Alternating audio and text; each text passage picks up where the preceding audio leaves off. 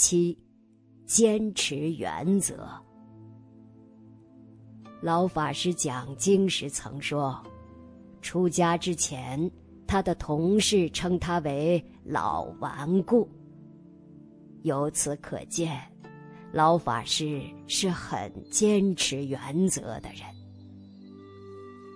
老法师一生坚持不管人、不管钱、不管事的原则，哪怕当年华藏图书馆经营的非常辛苦，老法师宁可图书馆不办，也不改变原则。老法师坚持三不的原则，不是图自己安乐，而是为了专心从事讲经教学。由于坚持自己的原则，所以老法师这一生能够按照自己的意愿去走既定的路线。在弘扬传统文化方面，老法师坚持遵循古圣先贤教诲的原则。例如，以孝亲尊师为德行的大根大本，一门深入，常识熏修，读书千遍，其义自现。坚信。落实传统文化，必定能带来社会和谐。在促进世界和平方面，老法师坚持先从宗教和谐做起的原则，坚信必须促成宗教团结、宗教回归教育、宗教互相学习。老法师坚持原则，但并非顽固不通。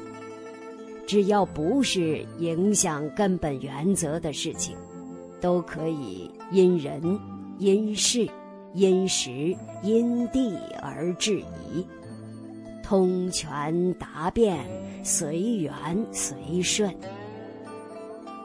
坚持原则而能权巧变通。是老法师事业成功的关键因素之一。八，忍辱负重。老法师的忍辱精神是很可亲的，坚持不管人、不管钱、不管事的原则。虽然能为自己争取时间与精神。专注于讲经，但也因此放弃了管理支配的权利。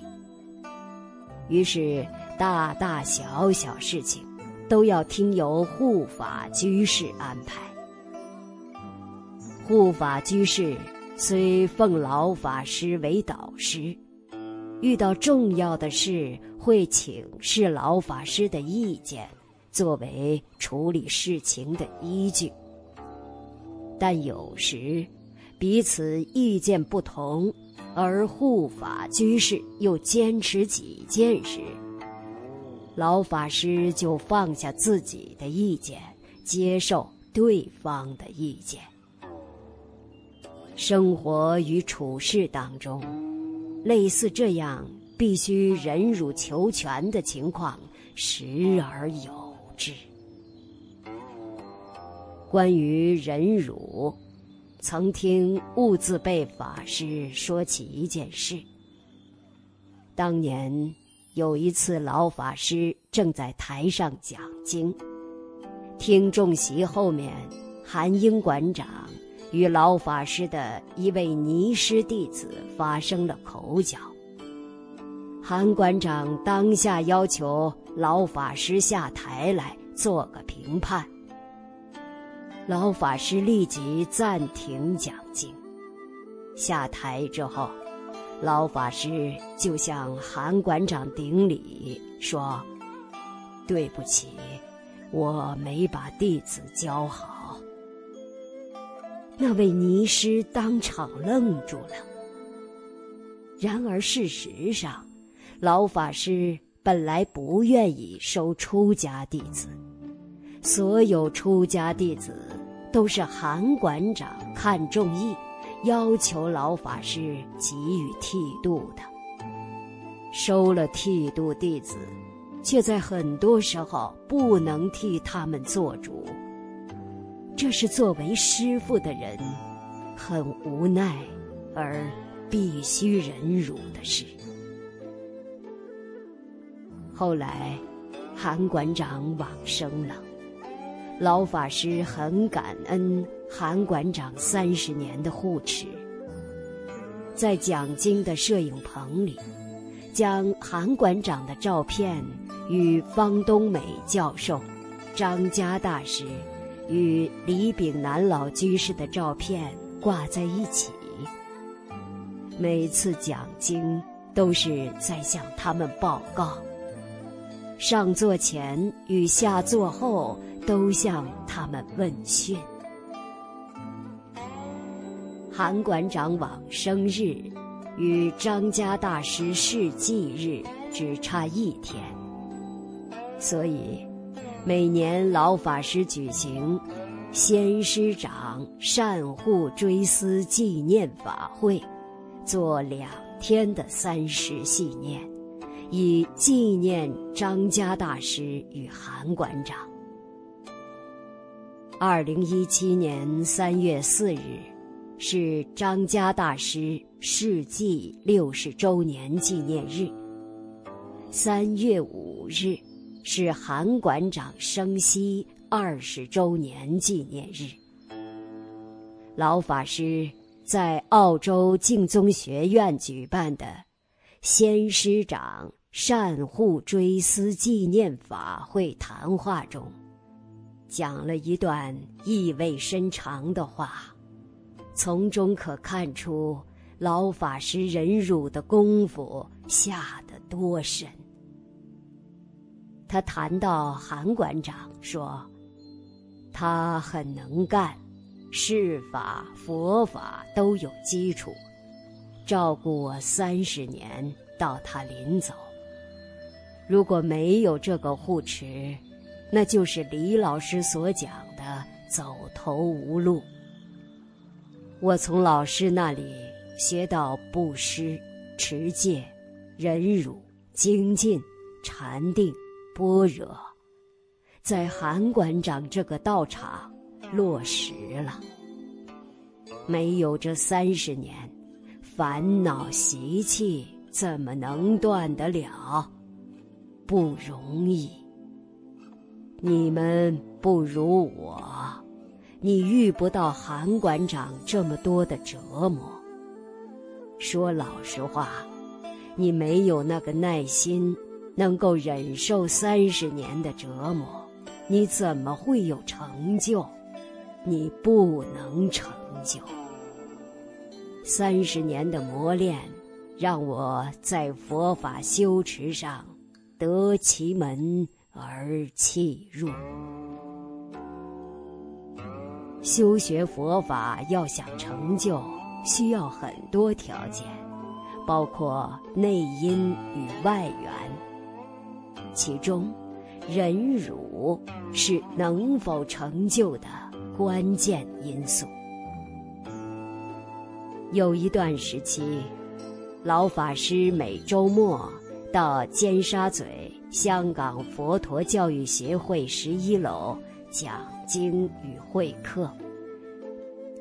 有一次，老法师会客之后，坐电梯到一楼。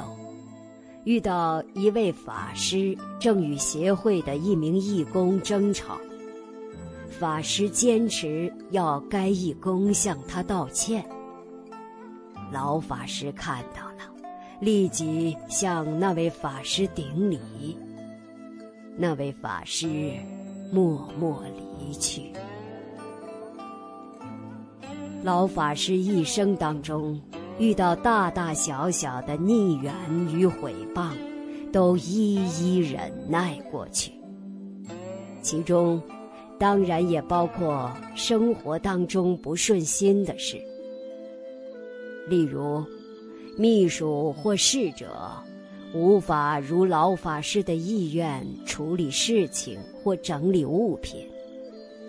老法师委婉的提醒之后，如果还是未能改善，老人家也就包容了，没有责备我们。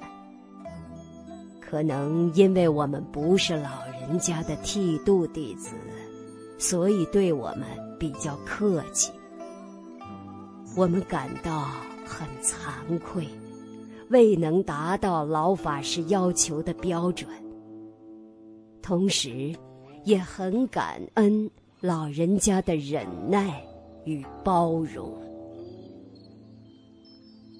九，高瞻远瞩。老法师对于事情考虑的很长远，而且拟定出具体落实的方法。老法师很早就留意到祭祀祖先。对社会和谐的重要性。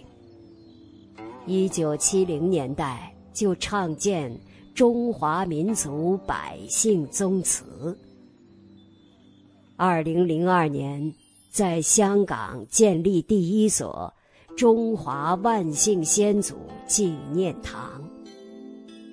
随后数年，各地纷纷效法建立。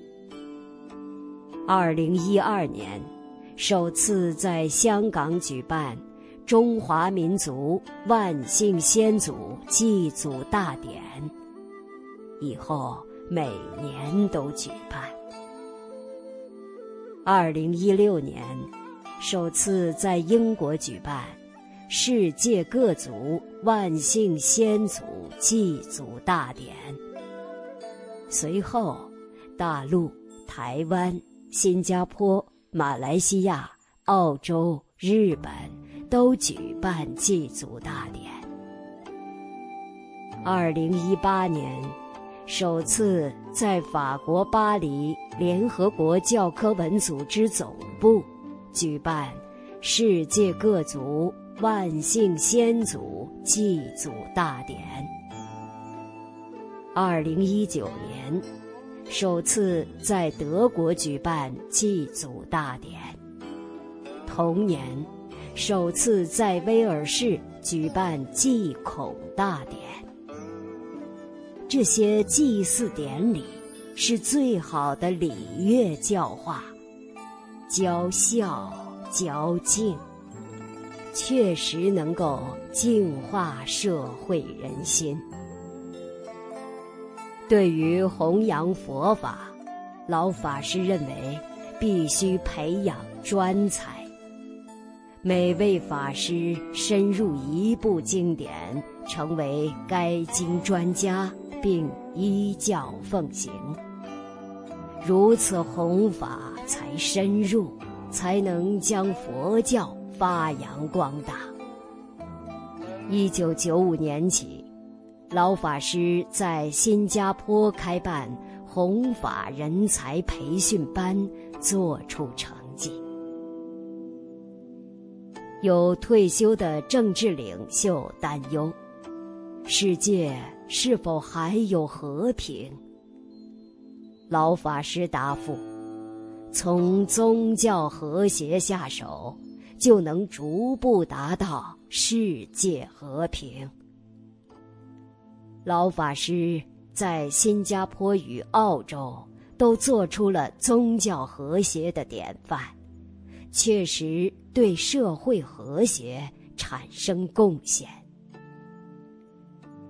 老法师很早就留意到养老事业的重要性，无论到了哪个国家，都会关注其养老设施。老法师早年在美国，看到养老院与幼儿园建在一起，深受启发，就提倡这种模式。近年来，老法师更倡导建立老人乐园，构思好应有哪些娱乐活动，让老人精神生活充实，而不是落入坐吃等死的困境。已有居士按照老法师的理念建立老人乐园。老法师几度在联合国教科文组织所办的国际和平会议上做专题演讲，提出中国传统文化能够促进社会和谐的主张。然而，大使当中有人怀疑，认为这只是理论，无法实现。二零零五年，老法师在自己家乡落实传统文化教育，真正端正了社会风气，使小镇产生了一百八十度的转变，做出成果。这个实验。让教科文大使们大感信服。老法师感慨中国传统大家庭的没落，提出在现代企业推行家文化的理念，建立道义的大家庭。已有国内外的企业真正落实，成果显著。二零一三年，斯里兰卡建立龙喜国际佛教大学时，老法师就建议他们要振兴三大语系的佛教，将佛教全面的复兴起来。对于促进世界和平，老法师提出从宗教团结下手。主张宗教必须回归教育，互相学习，并分别在新加坡与澳洲图文巴洛时取得成功。老法师还带头编辑宗教经典三六零，并倡议建立宗教圣城。二零一五年，老法师与威尔士三一圣大卫大学休斯校长联系，商议合办汉学院事宜。当时身边的人都不看好，建议放弃此计划。唯有老法师一人坚信此事可成。坚持贯彻进行，所以才有今天的英国汉学院。如今，英国汉学院已有两届硕士生毕业，预科、本科、研究所都在进行教学。十，重情重义。老法师很重旧情，即使已耄耋之年，每次回到台北都会与老朋友聚会，也时常与台中联社的老同学徐醒民老师、江义子老师等见面。每次到台南，都会与当年建瓯小学的同学。于兆民老师见面。当年，方东美教授过世之后，老法师与几位同学一起照顾方师母，直到方师母辞世。后来，老法师几次邀请方教授之子方天华先生来香港常住，并照顾他的生活。二零一六年，老法师礼请自己中学校长周邦道先生的幼子周春堂教授，担任英国汉学院院长，并全力照顾他的生活所需。周院长在二零一八年身患重病，老法师非常担心。同年七月，老法师在法国巴黎时，听到周院长往生的消息，非常难过，说：“我发愿舍寿给他。”没想到他还是走了。如果不是最后不经意的说出来，谁也没想到，老人家竟然默默的舍寿给周院长。老法师对情谊的重视，可见一斑。十一，热爱祖国。老法师二十三岁来到台湾，但内心还是一直惦念着大陆。一九九七年七月一日，香港回归，老法师特地前往香港，见证回归的历史时刻。老法师对祖国满怀信心。九七年之前，有不少人心怀疑虑，想离开香港来问老法师。老法师劝他们留在香港，并告诉他们，将来世界上最好的地方是中国。但有些人不相信，还是离开了。后来。他们都感到后悔，但已来不及了。二零零一年，老法师与出家弟子离开新加坡，移民澳洲，在图文巴建立澳洲净宗学院，大家有了安身的地方。本来。老法师可以选择安稳的住在澳洲，但他却选择常住在香港。原因在于，香港是祖国的门口，在香港讲经，是老法师爱国的存心。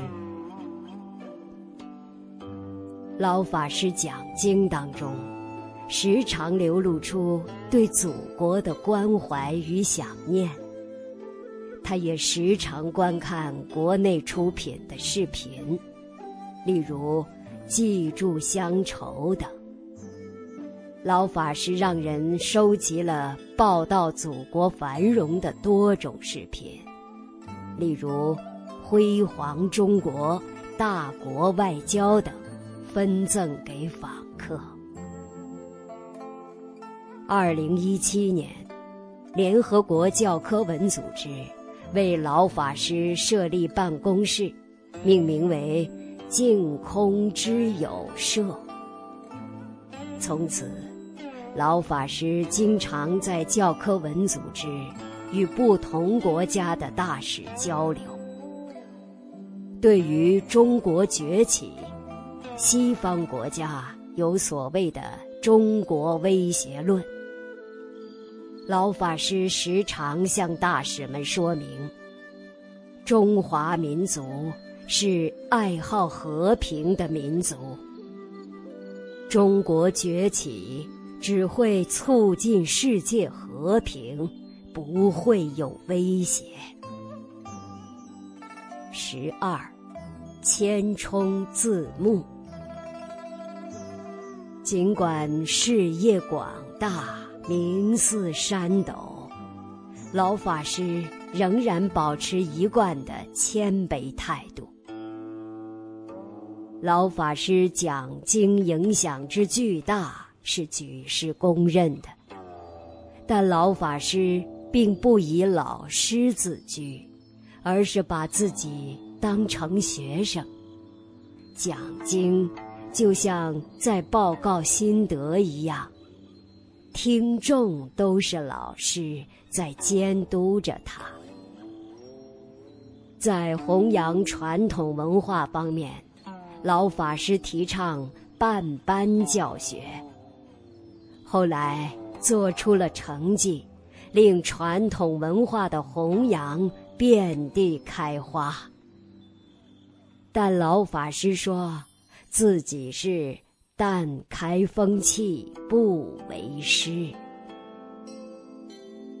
老法师与人谈话。或撰写书信时，不仅没有架子，而且是谦冲为怀，用字遣词都很谦逊。有一次，老法师要秘书代他写信给一位三四十岁的律师，秘书将开头的称谓写为某某先生。老法师指示，改为某公。老法师的卑己尊人，往往如此。以上是简略整理笔者亲近老法师的几点体会。做的越多的人，受批评的地方也越多；说的越多的人。被挑剔的地方也越多。评判挑剔很容易，真做真说却很难。不管别人怎么评判与挑剔，一心一意为振兴圣教、利益众生而不懈努力的人，在我心中就是。菩萨，